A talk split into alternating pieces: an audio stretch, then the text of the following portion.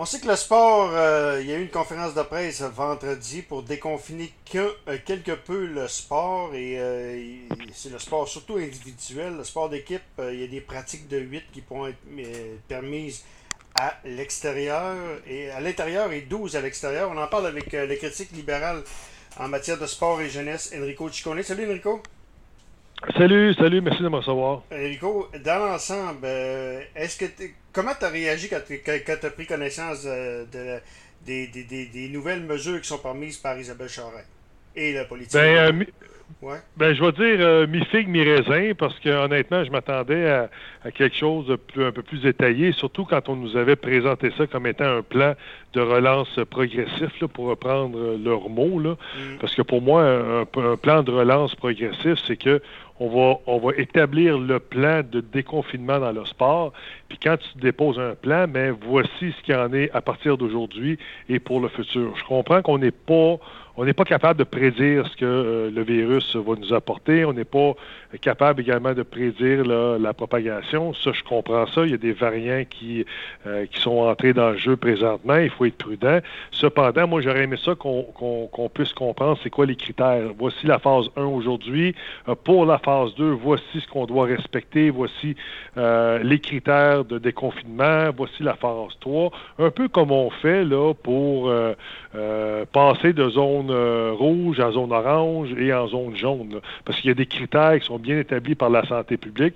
Puis on le sait, là, ah ben, tant de tant euh, de, propagation ou tant de cas ou tant d'hospitalisation, on va être capable de descendre euh, dans une autre zone euh, de couleur. Alors moi, j'aurais aimé ça voir vraiment un plan établi sur le long terme sans nécessairement avoir de prédiction, parce que la deuxième phase, la troisième phase, la quatrième phase, c'est une quatrième phase, mais ça va être accepté par le gouvernement et la santé publique. Mais on n'a pas eu justement ce plan-là. C'était pas un plan, c'était simplement un assouplissement. Ben, parce que le sport d'hiver, on, va s'en dire, c'est pas mal terminé, mais le sport d'été, eux autres, le soccer, le, baseball, entre autres, et toutes les ligues, là, eux autres, faut, euh, faut, que ça, faut que ça avance aussi. Faut qu'ils sachent ce qui s'en va pour préparer la prochaine saison. Là.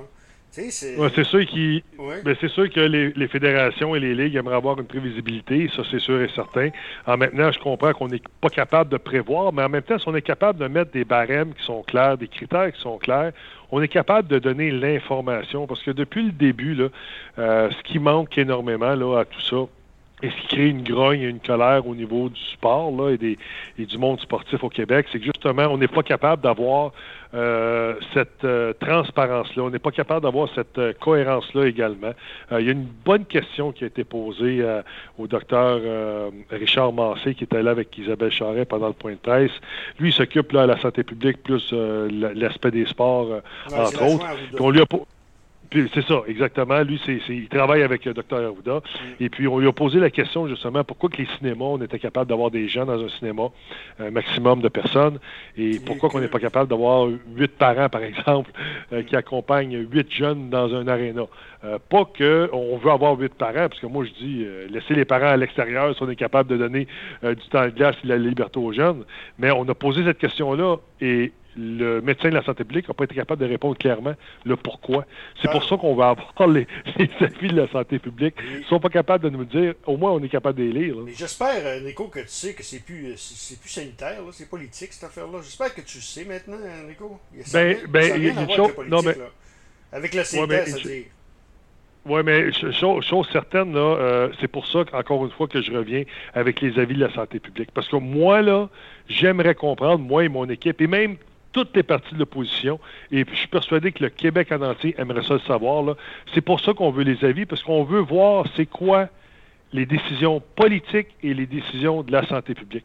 Là, là, euh, il y a vraiment de l'incohérence dans ce genre de décision-là, parce qu'on n'est pas capable de l'expliquer. Moi, j'appelle ça une incohérence, parce qu'on n'est pas capable de l'expliquer. Si on est capable de m'expliquer clairement, expliquer aux gens clairement, le pourquoi qu'on va déconfiner, par exemple, un centre d'achat ou un lieu de culte à 100 personnes ou des cinémas, puis on n'est pas capable d'avoir 8 personnes à 20 pieds de distance dans une, dans un, aréna, par exemple. Mais là, ça crée de la grogne. Puis moi, je dis pas qu'un est meilleur que l'autre. Ce que je dis dans tout ça, c'est qu'il faut l'expliquer pour être capable d'avoir une adhésion de la population. Mais le, pire, c'est qu'il n'y a pas d'explication. Les jeunes, Enrico, là, regarde, ça fait un an, on n'est pas spécialiste, moi, puis toi, de la, science, là, mais ça fait un an. Fait qu'on est capable d'avoir un petit peu, euh, une petite base, là, j'espère, d'en savoir un peu plus. On a lu chacun un. Tu sais comme moi que les jeunes ne sont pas à risque. Il n'y a aucun risque envers les jeunes. Puis, l'histoire, là, qu'ils peuvent donner le virus à grand-papa et à grand-maman, là, il n'y a rien de prouvé à 100%. Puis si c'est vrai, là, ben, quelque part, si c'est vrai, parce que c'est les, les, les, euh, euh, les, scientifiques, il y en a qui disent oui, il y en a qui disent non. Donc, euh, ça, ça se tient pas mal. Mais si, si c'est vrai, ils ont juste à, protéger les grands-parents, puis laisser vivre les, les, les jeunes, parce qu'ils sont pas à risque. Il faut, le, le, dire aussi là-dedans. là dedans oui, mais en même temps, là, euh, un, euh, je reprends ta citation du début, là, t'es pas un scientifique et je ne suis pas un scientifique non, plus. Alors moi, moi, je n'ai jamais joué dans cette euh, dans ce film-là parce que justement, ça, ça appartient à la santé publique. qu'est-ce qui qu'est-ce qui est bon et moins bon pour la population? ça, je laisse ça à la santé publique et au gouvernement de prendre ces décisions-là. Moi, ma job comme euh, député euh, responsable des sports et loisirs, c'est d'aller chercher de la transparence, d'aller chercher de la compréhension. Puis je vous le dis, puis je l'ai dit, il faut toujours respecter euh, les mesures sanitaires établies par le gouvernement et la santé publique. Cependant, on a le droit de comprendre et on doit comprendre. En ce moment, les gens ne comprennent pas. Il y a de l'incohérence dans tout ça. Pourquoi on choisit un secteur plus que d'autres? Moi, ce que je vois dans tout ça, ce qui m'a en colère, c'est qu'on s'aperçoit en ce moment que la priorité, n'est pas au niveau du sport et de, euh, de laisser les jeunes euh, jouer de façon toujours sécuritaire. J'ai vu des protocoles. Encore une fois, c'est pas moi qui prends la décision. Les protocoles des fédérations, c'est la santé publique et le gouvernement. Mais euh, aujourd'hui, là, la seule chose que je dis, puis que le gouvernement doit comprendre et la santé publique, c'est que les jeunes sont en train de souffrir. On est en train de, créer des séquelles qui peuvent être permanentes.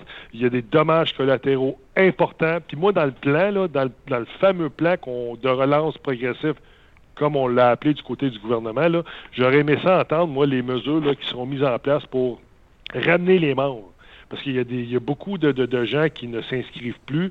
On a perdu des inscriptions au niveau des fédérations. Comment est-ce qu'on va aider ces fédérations-là pour le manque à gagner? Moi, je veux savoir comment ils vont supporter ceux qui souffrent et qui vont continuer de souffrir là, après qu'on déconfine euh, le sport de façon euh, convenable. Moi, je veux savoir comment est-ce qu'on va entreprendre ces jeunes-là, justement. Comment est-ce qu'on va raccrocher les jeunes à l'école aussi? Alors, moi, il est là mon combat. Maintenant, moi, c'est j'arriverai pas aujourd'hui en disant c'est pas vrai, il n'y a pas de transmission, ça fait pas mal, parce qu'à un moment donné, on peut dire ces choses-là, là, puis il va arriver justement un jeune qui va souffrir, qui va mourir de la COVID, puis on va s'en vouloir. Alors, il ne faut pas se substituer pour les scientifiques qui sont sur le, terrain. Le risque zéro n'existe pas. C'est ça que je veux dire.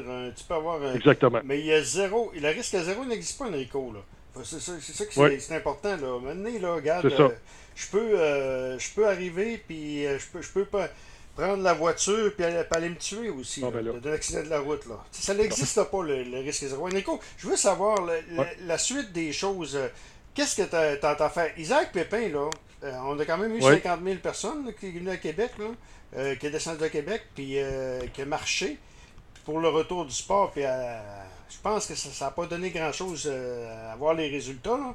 Mais Isaac, il m'avait dit, il a déjà dit, si ça marche pas une fois, ce ne sera pas 50 000, mais 100 000 personnes qu'on va être à Québec pour le retour du sport. Toi, si tu si à Isaac, puis si Isaac te, conseillerait, est-ce que tu irais qu'une deuxième manifestation, faire monter les choses, faire monter la chaleur? Non, ben un, un, là, euh, j'encourageais jamais les gens à, manifester de la sorte. C'est pas mon c'est pas mon rôle comme euh, député d'encourager ce genre de rassemblement-là et de manifestation. Cependant, euh, on peut le faire par la loi. La loi stipule qu'on a le droit de manifester de, façon pacifique. je veux juste te corriger un petit. Il n'y avait pas 50 000 personnes, il y avait 5 000 personnes. ici, à ah, Québec, j'y étais. ça s'est bien fait. Ça s'est bien fait. les jeunes ont parlé, les jeunes se sont fait entendre. Euh, maintenant, c'est toujours la réponse. Quelle a été la réponse euh, du gouvernement?